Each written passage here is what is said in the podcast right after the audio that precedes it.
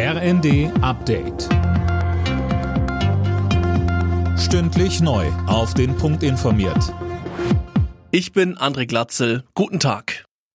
Nach den heftigen Bahnproblemen heute Morgen geht die Deutsche Bahn von einem Sabotageakt aus.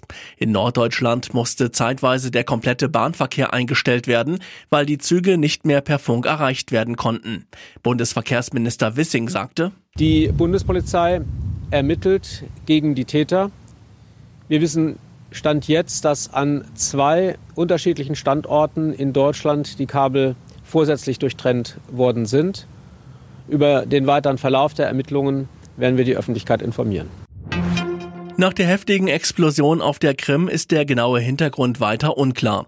Die russischen Behörden sprechen von einem Anschlag mit einem sprengstoffbeladenen LKW. Mehr von Tim Britztrup. Mindestens drei Menschen sollen bei der Explosion ums Leben gekommen sein. Außerdem wurde die Brücke schwer beschädigt. Eine der Fahrbahnen ist teilweise eingestürzt. Dazu gerieten mehrere Tanks eines Güterzugs in Brand. Auch die Bahnschienen dürften vorerst nicht mehr nutzbar sein. Für Russlands Präsident Putin sind das ein Tag nach seinem 70. Geburtstag denkbar schlechte Nachrichten. Das Bauwerk dient nicht nur als Nachschubweg für die russischen Invasionstruppen, sondern hat auch einen hohen symbolischen Wert.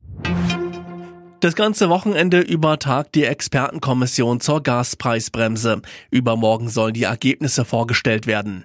Die Vorsitzende der Expertenkommission Grimm hatte sich zuletzt für eine Einmalzahlung ausgesprochen.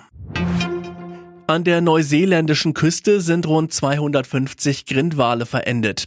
Die Meeressäuger konnten nicht zurück ins Meer befördert werden, weil die Gefahr eines Haiangriffs zu groß wäre. Die überlebenden Tiere wurden eingeschläfert.